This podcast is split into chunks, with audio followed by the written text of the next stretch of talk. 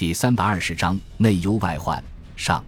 日军的空袭行动取得了前所未有的成功，不但炸死了中国政府的最高统帅，还把刚刚获得任命的五位部长炸死。在空袭中死亡的人数达到三百人之多，而其中大部分是军政要员，几乎使国民政府陷入无法正常运转的境地。更为严重的是，蒋介石的死在国民政府和中央军内部引起强烈反应。其结果不亚于掀起一场八级地震。与此同时，由于国民政府没有能够在第一时间把蒋介石被炸死的消息封锁住，导致侵华日军司令部很快就掌握了这一绝密情报，随即向中国军队发起迅猛攻势，妄图趁着中国政府全力出现真空的时间，打个措手不及，彻底解决中国问题。为即将开始的南进扫清障碍。第一，日军增调两个关东军精锐师团进入台湾，分别在基隆和高雄登陆，会合当地守备部队，向十九路军台湾军团发起全线进攻。第二，增调两个关东军步兵师团和一个坦克师团进入华中战场增援第十一军，其中一路从九江出发，向南昌方向攻击前进。坦克师团在一个步兵师团的支援下。从马当要塞向景德镇方向突击，准备从东面包抄南昌。第三，华北日军集中了五个半师团的兵力，在十几万伪军的配合下，对八路军根据地和阎锡山的晋绥军控制区发动规模空前的扫荡。第四，日本海军第三和第五舰队出动包括五艘航空母舰在内的百余艘舰艇，在严密封锁沿海港口的同时。派出舰载机猛烈空袭国统区。根据中华民国宪法，在总统不能逝世或者身故的情况下，副总统将暂时行使总统权力，直到国民大会选出新的总统为止。于是，孙百里在没有任何思想准备的情况下，站到了权力的顶峰，成为代理总统。上任伊始，孙百里立即用最高级别和最快的速度把蒋介石下葬，任命一批政府官员。同时宣布在重庆实行为期一个月的军事管制，用高压手段恢复陪都的秩序。紧接着，他以最高统帅部的名义，命令第九战区和第五、六战区国军全线出击，从三个方向冲击武汉日军外围阵地，迫使日军放弃对南昌的攻击，回师增援，以缓解第四战区的巨大压力。命令第一战区抽调精锐部队向黄河以北。太行山南路的日军发动猛攻，减轻华北部队的压力。命令于汉谋的第十二集团军恢复对广州的攻势，同时从福建抽调两个步兵师进行增援。一九四一年八月底开始，中日双方的两百余万军队在绵延数千公里的战线上展开了新一轮的较量。经过连续两个月的鏖战，日军尽管在一些战线取得进展，但是却远远没有达到预期的目的。日本东京统帅部担心把用于南进的资源全部消耗掉，只好在十一月初停止了大规模的攻势，战线终于恢复了平静。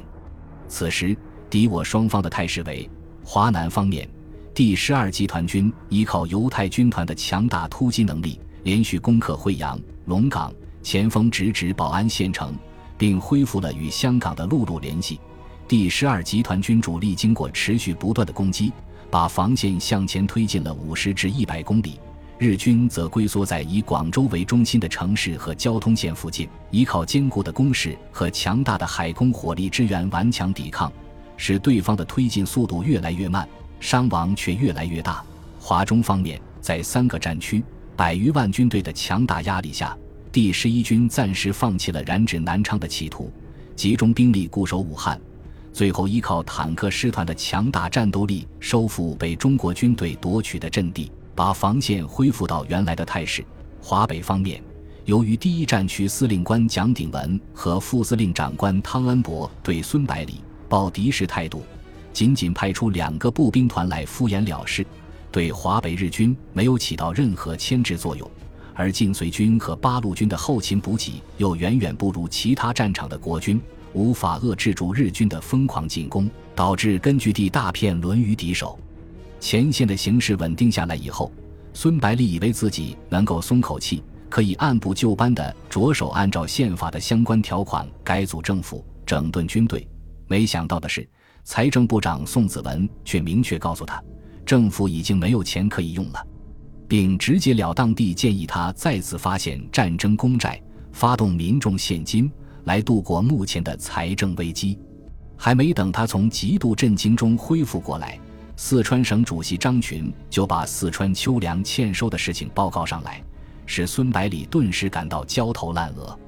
为了解决燃眉之急，孙百里立即召集财政部长宋子文、行政院长杜周南、军政部长陈诚、第六战区司令由张发奎上将接任，四川省主席张群共同商讨策。罗斯柴尔德作为政府高级经济顾问也参加了会议。宋子文扶了下白净面皮上的金丝眼镜，面无表情地把目前的财政状况报告一番。在过去的一年当中，政府的财政收入总共为法币三十六亿元，财政支出为四十二亿元，财政赤字高达六亿元之巨。其中军费开支为十八亿元，占了将近一半。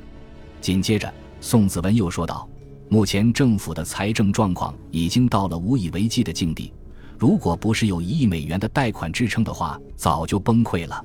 现在美元贷款也所剩无几，最好立即发行战争债券，募集资金，使政府能够渡过难关。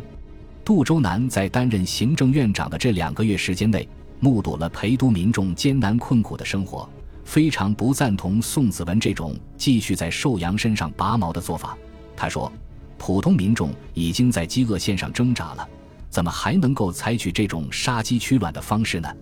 张群作为四川省主席，对民众的艰难也是深有体会，连忙附和道：“是啊，是啊，我们四川省的财政赤字也高达两亿元，很多地方的天赋已经征到一九四三年，民众的油水早就被连年的战争给榨干了，再抽出来的就是血了。”宋子文轻蔑地笑了笑，说道。发行公债不行，就让中央银行提供法币的发行量，也能够解决问题。孙百里看着他这种高高在上、忘顾民众生死的态度，感到极度失望和愤懑，恨不得马上就解除他的职务。然而，考虑到还要宋家和美国的关系，来美元贷款，只能尽量用平缓的语气说道：“滥发货币等于从民众手中抢劫，绝对不可以。”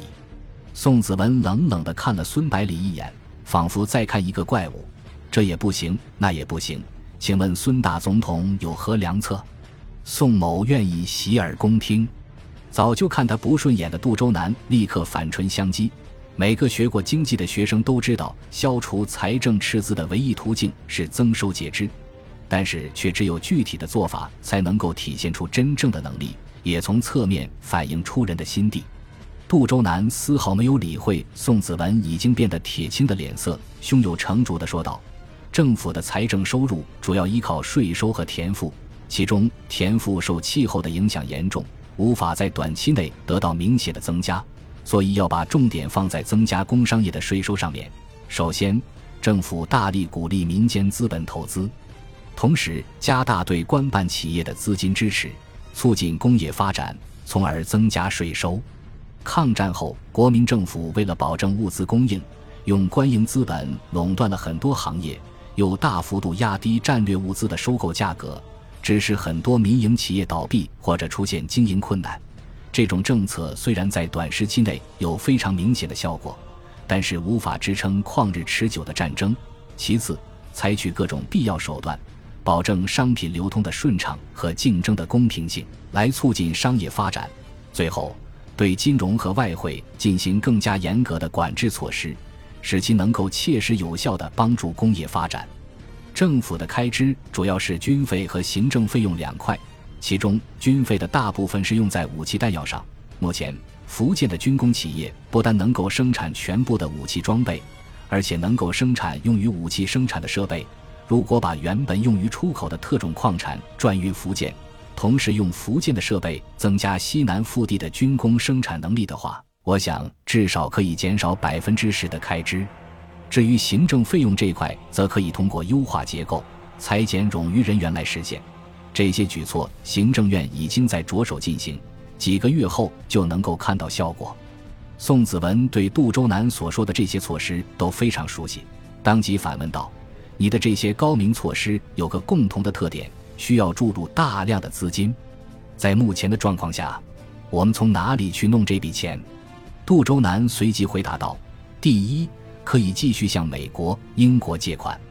第二，可以向福建银行借款。福建银行现在的资本总额已经达到八千万元，可以提供相当数量的贷款。”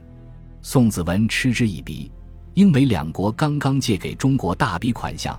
怎么可能马上再次借贷？以福建银行的规模，又能借出多少钱来？一直没有出声的罗斯柴尔德斩钉截铁地回答道：“一次借款五千万元还是可以的。另外，我们犹太商会愿意捐赠两千万现款给政府。”本集播放完毕，感谢您的收听，喜欢请订阅加关注。主页有更多精彩内容。